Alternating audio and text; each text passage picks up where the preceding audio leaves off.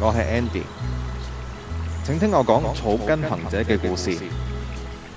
So Podcast 有故事的聲音。山有幾高，佢未驚過。路有幾難，有邊條路佢未行過㗎？今次連路鬼都唔放過啊！蘇大隊長 Andy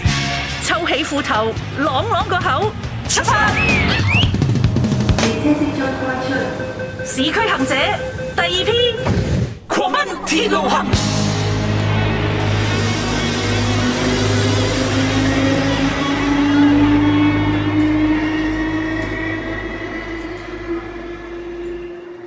請勿靠近車門。请不要靠近车门， Please stand back from the train doors.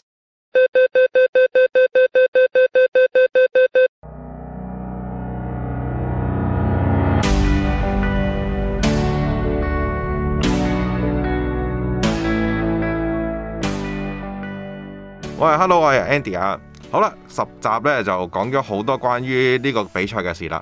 第十一集你估係想講啲乜嘢呢？不過呢，今次就唔係我講啦，我揾翻啲呢比賽員嘅好朋友出嚟啦，去講講啊，究竟佢哋呢點樣去籌備呢個嘅活動呢？嗱，好老實講句，阿 Andy 呢本身係同你講咗，係亦都喺 Facebook 裏邊亦都講咗呢個比賽要報名。但係咧，我係好不幸地，我係報唔到名嘅人嚟嘅嚇。原因我都講過啦。好啦，首先咧，贏在起跑線嘅朋友就喺我隔離啦。啊，Jackie 哥，係，hello，Andy 哥， 什麼叫贏在起跑線啊？唉，係，其實咧嗰日都好好特別嘅，即係咧我哋知道有呢個咁嘅活動。嗯其實我自己本人咧就唔係話好超級有興趣嘅，最初嘅時候係啊誒、都想跑嘅，但係你話係咪一定要報名啊？又要上個網站，又要登記啲資料啊，又要攞選手包啊！最近呢幾年咧，太多呢類型嘅係線上跑比賽啦，因為冇實體嘅賽事啊嘛，即係或者實體賽事有好多嘅限制啦，以至都唔係咁容易參加。咁今次呢、個誒、維港鐵路行四十六公里呢，唔係話想報名嘅，即係諗住咪有揾機揾機會咪跟條路線跑一跑咁樣咯。誒、但係我啲跑友呢，就又好有興趣喎、咁通常呢，誒、玩呢啲比賽呢，不外乎都係幾個原因嘅啫。嗯，第一呢，就係啲禮物吸引，係啦，好似少少少少啦，禮物， 但係禮物當中其中有一樣呢，又我啊真係覺得幾靚嘅係。你估下係咩？嗯，即係嗱，呢跑步比賽來來去去都係嗰幾樣嘢嘅。原賽嗰個章冇錯啦， 就係原賽嗰個獎牌仔啊！係咁咧，誒、因為咧呢、個賽事咧，除咗四十六公里之外咧，原來都仲有幾個組別嘅，嗯有十公里啦、廿零公里啦，係啊咁係有唔同嘅距離咁樣啦。咁唔同嘅距離咧，就有唔同嘅火車頭做獎牌啊。哦，係啊，咁所以四十六公里嗰個獎牌咧就好特別，即係最長嗰個賽事咧，嗯個獎牌好特別啊！嗰咧係一個咧當年咧蒸汽化火車嘅誒、呃九廣鐵路啊，係咯，係嘅啦係啦嘅係一啦個火車頭啊，嗯即係我覺得都幾好啊，幾有收藏價值啦。啊我就係見到呢個獎 牌就報名。第二樣嘢嗱，第係一就靚啦，第二樣嘢咧真係唔係個個賽事都係咁噶，即係係免點啊費報名，哦，即 係唔使錢啊。係係係，係啦，免費報名。咁嗰日咧，佢哋開放報名嘅，其實禮拜日啊，我好記得，嗯因為咁啱禮拜日又放假啦，得閒啦，上晝起咗身啦，諗住撳啦，好啦，撳完報名啦，正常啦，OK 啦，報咗啦，四十六公里。嗯咦？點知原來有啲朋友已經報唔到啦，過咗十幾分鐘之後，係啊啦係因為啦，開放報名就好似係十點鐘。係啦，咁咧誒，去到十點三、十點四咧，已經收到話咧冇咯，冇晒飛啦，誒唔係唔係冇晒飛， 嗰演 唱會飛冇晒呢個名額啦，已經四十六公里係迅速冇晒咗名，冇晒名額。個情況就好似誒某天團嘅演唱會門票咁樣 係明嘅白情啦，況咁樣秒殺咯啦，，係啦係啦，嚇所以就咁樣就同啲朋友就報咗啦，係啦。因為我最慘就係話呢，星期日第一件事梗係翻完教會先啦，十係點鐘報名，我崇拜完啱啱好咯，係係係點知道就係咁啦，係，我就係咁起就冇身，咗啦我仲喺張床度報名， 我仲喺張床上面報名，係啊，所以就咁就參與咗呢次活動哦嗯咯，係啦、咁都覺得幾有意思嘅，因為係真係見證住可以由新界上水粉嶺可以一路一條線嗯落到金鐘喎、係咯，哇！呢、個應該係好多嗱，雖然我唔係新界人啦，但係誒好多人夢寐以求嘅一條路線嚟嘅，我相信係翻工啊或者一啲活動嘅路線係。冇錯，我教會好多弟兄姊妹都係嘅，因為佢喺港島區翻工啦，嗱，正式呢條鐵路嚟講咧，幫助係好大嘅，係話唉翻工仲誒準時咗啊，係係係誒放工咧就可以咧更加有效地利用公餘時間去約下朋友之餘咧，亦都唔會話太夜翻到屋企啦。嗯，嗱咁啊，對於我嚟講咧，點解我好想玩呢個比賽咧？其實路線吸引係係係，啦，四十絕對六係公里啦，。因為都啊即係由香港嘅北部走到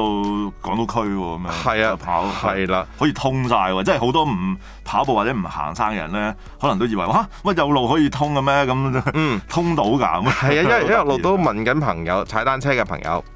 咁其實呢，誒、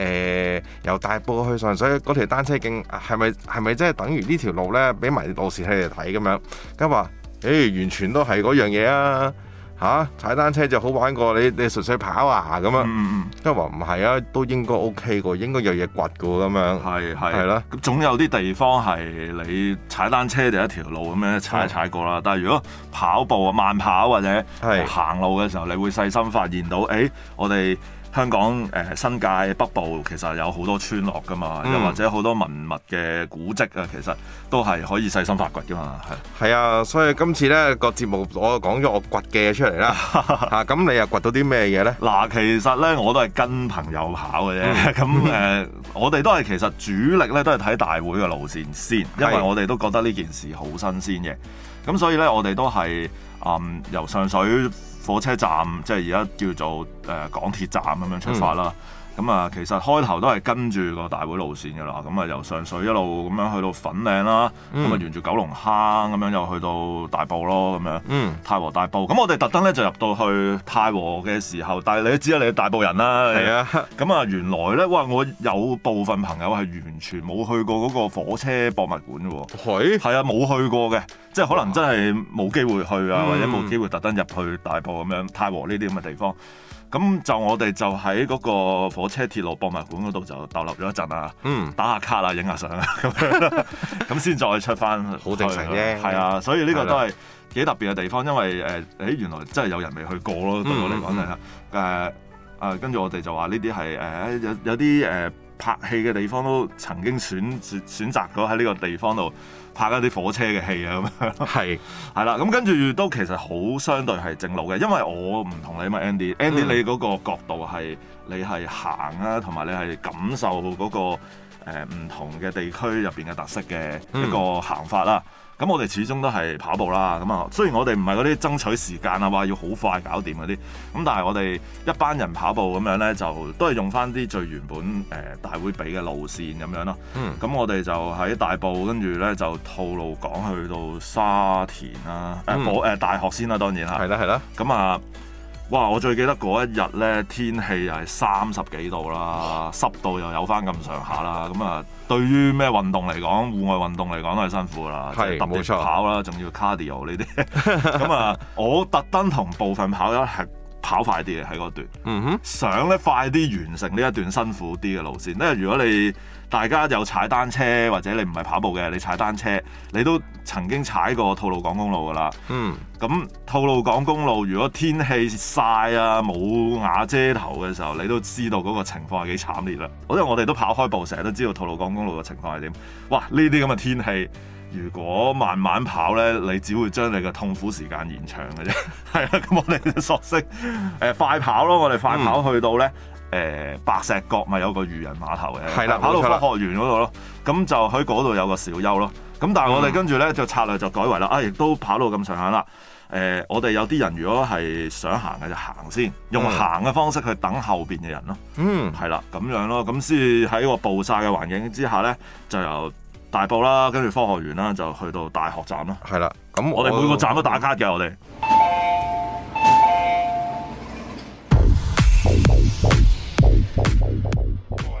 咁咧，其實咧我嚟講咧，我就揀咗個三號風球嘅指出去。係係係，係聽到你咁多站都知你用啦，真係三號風。嗱，啊咁其實咧之前嗰日咧，應該我哋有第啲嘢做嘅，但啊係出唔到去啦。咁就因為風浪大啦，落緊雨嘅。係咁其實咧，我節目嘅第一部分咧，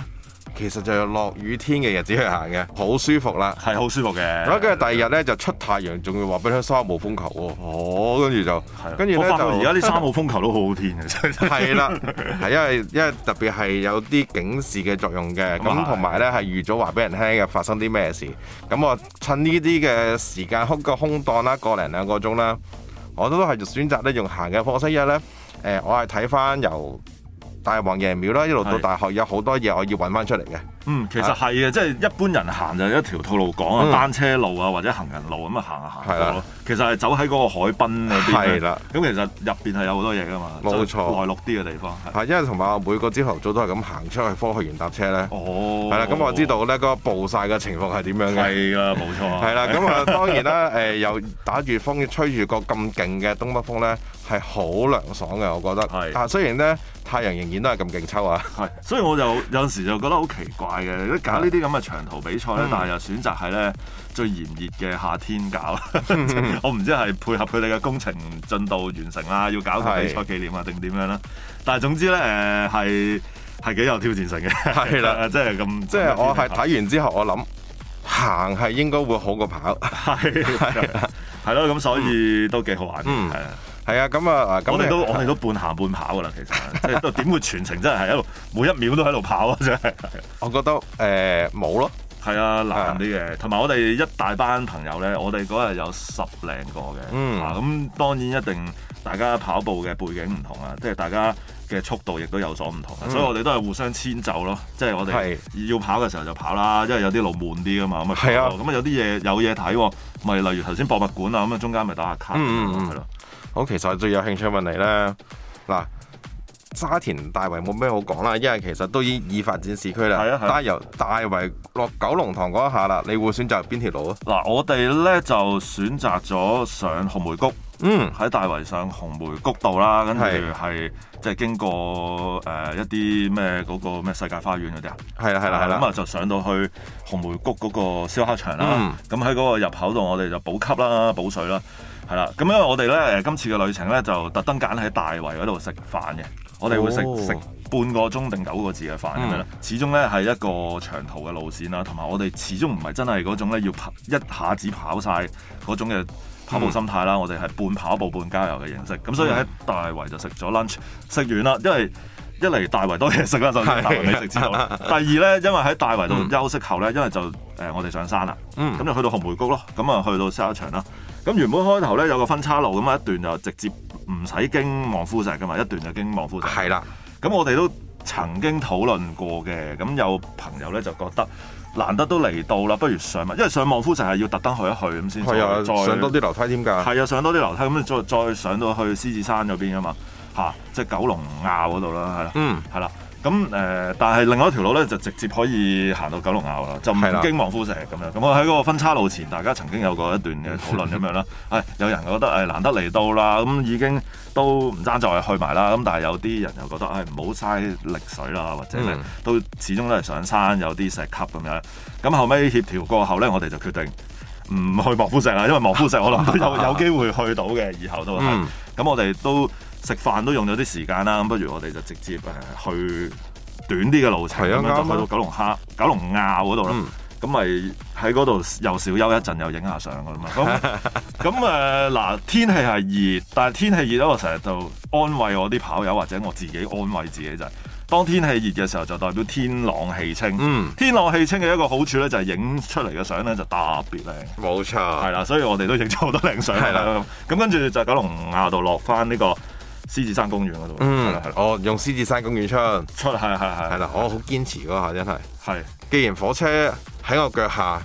梗係踩下筆架山㗎啦。係係係呢個我聽到，所以我我聽到你講到你係係啊啦去到筆架山嗰邊咧，我我覺得幾得意喎，即係有機會試下。嗯，我自己又試下咁樣沙田咁樣出一出筆架山嗰係啊邊，望一望咁樣，因為未試過咁樣，係啊，同埋呢即係，行一次。整條龍恩道嘅出口，係風力流個位置，正正就係筆架山隧道出嗰下。係係係係啊，咁所以我覺得呢個係原汁原味多啲咯。係但係當然我會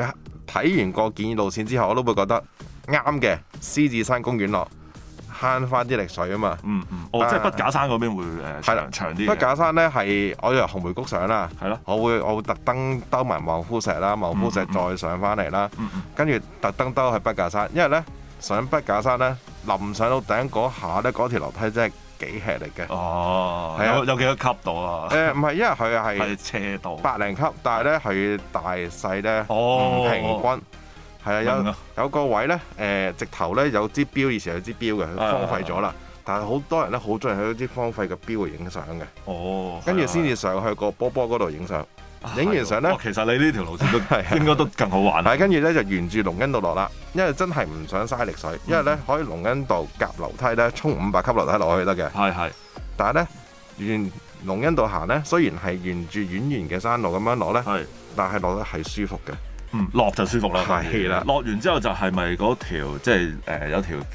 誒馬路咁樣一出出翻去農場道嗰度，係啦嗰，個直龍筋道嗯頭係出到去風力樓啦，風力樓上天橋，係啦，嗰個橋咯個對面轉彎落咁樣係啦嗰個。跟住就攞埋筆架山嗰個觀景台嗰個洗手間，係係係係啦，喺去洗手間啊洗下面，先至咧沿住相反方向咧一路衝落九龍塘。嗯嗯嗯啊，咁落去咧就遠就遠咗啲嘅，但係咧咁嗰個感受到咧就係、嗰個好玩嘅地方就係話火車喺我下邊經過啊，誒係、我可以攞條直線可以直接可以影得到誒、火車站嘅位置喺邊啊，咁會覺得好啲咯，因為如果你落咗獅子山公園，你變咗你係落咗樂富啊嘛，係啊係啊，我哋去去係啦到咩竹園嗰度咯。係啊，捉完樂富跟住係得要咁樣兜翻去九龍塘啊嘛，嗯嗯嗯嗯，啊咁其實就誒、對於跑友嚟講咧，呢段路線係好慳水慳力，但對於我哋呢 啲好執着嘅人咧，唔係，其實你個諗法啊都幾好嘅，我覺得真係係好貼近個主題嘅，因為嗯誒佢哋想搞呢個比賽都係哇，即係紀念呢個路線嘅落成係啊嗯啦，終於可以通到新嗰兩個站啦。咁其實如果條路線係更加貼近路軌啊，我成日聽你節目當中就係聽到啦，即係哇要望下啲路軌啊，揾下啲路，望下啲火車相關嘅歷史遺跡啊咁樣嗯咁佢其實係一件更加好嘅事啊啦，等大家可以多啲知道香港嘅鐵路歷史啦，特別係係火啦車嘅歷史咯，可以係咯。請勿靠近車門。请不要靠近车门。 Please stand back from the doors.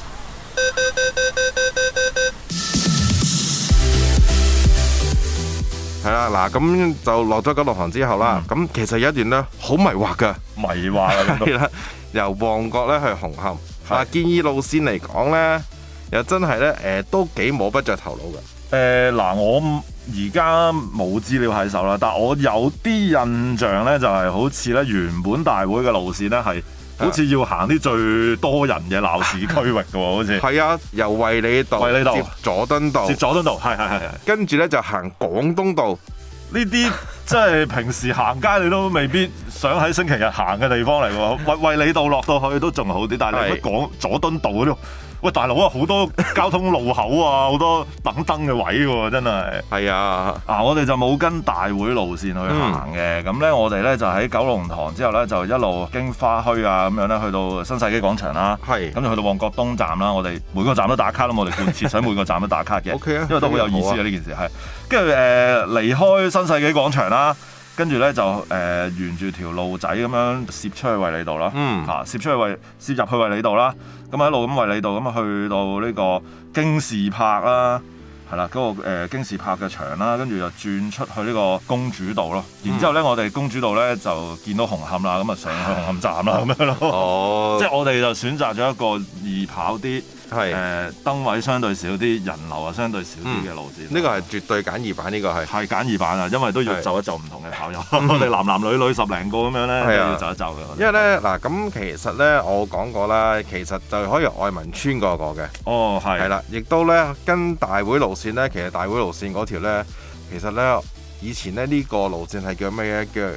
叫油尖旺文物徑，油尖旺文物徑啊，係啊，第一次聽喎。因因為咧我覺其實得咧誒點解要咁樣講？呢個係我哋去諗出嚟啦，因為以前亦都有一啲嘅前輩啦擺過上雜誌嘅。哦，咁其實嚟講咧，就由由旺角東站上衛理道轉出廣華醫院嗰度啦。哦咁其實嗰度已經係一路講文物，一路講落尖沙咀嘅，係啦。但係咧，大會路線仲有趣在乜嘢呢？佢唔係入廣華醫院，就經過 QE 門口啦，咁落佐敦，咁落佐敦之後呢，其實玉器市場啊、廟街一帶嘅，咁由嗰度穿翻過去呢，係一路落去，跟住經過英皇佐治五世公園啊，入係啊係啊，入去廣東道呢，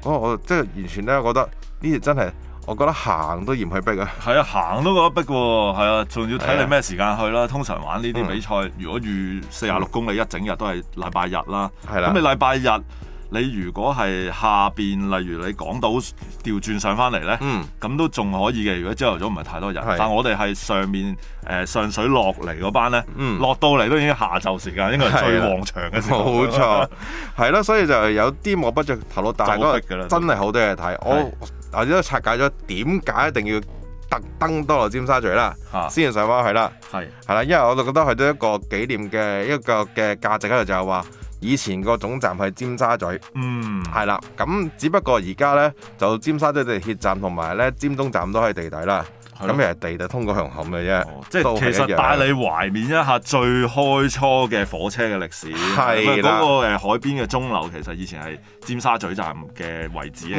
嘛冇錯啦，就係咁哦原啦，來有咁嘅意思啦，係啦，係啦，我估嘅啫呢個。請勿靠近車門。请不要靠近车门。 Please stand back from the doors.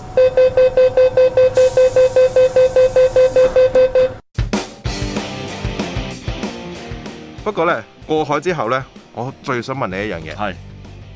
其實呢，你喺會展站呢留咗幾耐啊？你話個站入邊啊？係啊，我一定冇你節目所講入邊咩半個鐘咁耐。誒、 其實都好奇嘅，嗰次去真係因為呢次比賽係第一次真係踏足會展站，嗯，就望下周圍咯，影下相咯，逗係留咗大約十零分鐘咯，嗯即係大家影大合照啊，跟住個別又打下卡啊咁樣啦。咁啊覺得好大咯呢、個站，好係，新咯，嗯好大咯，同埋咁哇！以後去會展參加會展嘅活動，可以搭呢架車啦，可以搭呢個地鐵 啦，誒搭呢個港鐵啊啦，可以。嗯，東鐵線啊，可 以係係啦，啦。咁我哋大概十零分鐘，跟住去咗有啲佢有啲 board 咧係專係 for 呢次比賽勁過維港嘅比賽，咁、我哋就去嗰啲 board 度又影下相咁樣。嗯，係係啦，當然啦，我今年書展我都係咁坐過去啫嘛。係啊，喂， 作為新界東嘅朋友咧，真係呢條線係快到不得了啊！即係住喺新界東嘅朋友好受惠於呢條路線。冇錯啦係。好啦，嗱，今集咧就講住咁多多先。嚇咁快講完啦。係哇啊，真係係啦，咁咧其實咧最主要咧同你分享翻有幾個唔同嘅路線啦，嘅一啲嘅你行同我行有咩分別啦。下一集咧我哋仲有更精彩嘅內容，想同你分享多啲嘅喎。係有 Andy 哥喺度就唔愁冇精彩嘅嘢啦。好啦，咁我哋下集見啦。好，期啊拜待拜。雙腿太重，追不到太陽。等一個結束，借住新的撲空，嗯願望歸於朦朧，絕望滋生了驚恐，逃出生天那裏止痛。當天的小孩童，怎麼逼迫到失控？難擋的槍炮亦要碰，誰同進退？誰人怪罪？誰曾寫康莊景致怎麼去？我若有淚，不說羞恥畏懼。但卻害怕靈魂粉碎，來來去去，何時會累？沿途走幾千公里，怎麼退？這夜進睡，發夢都很顧慮，夢到盡處，誰容許我撐下去？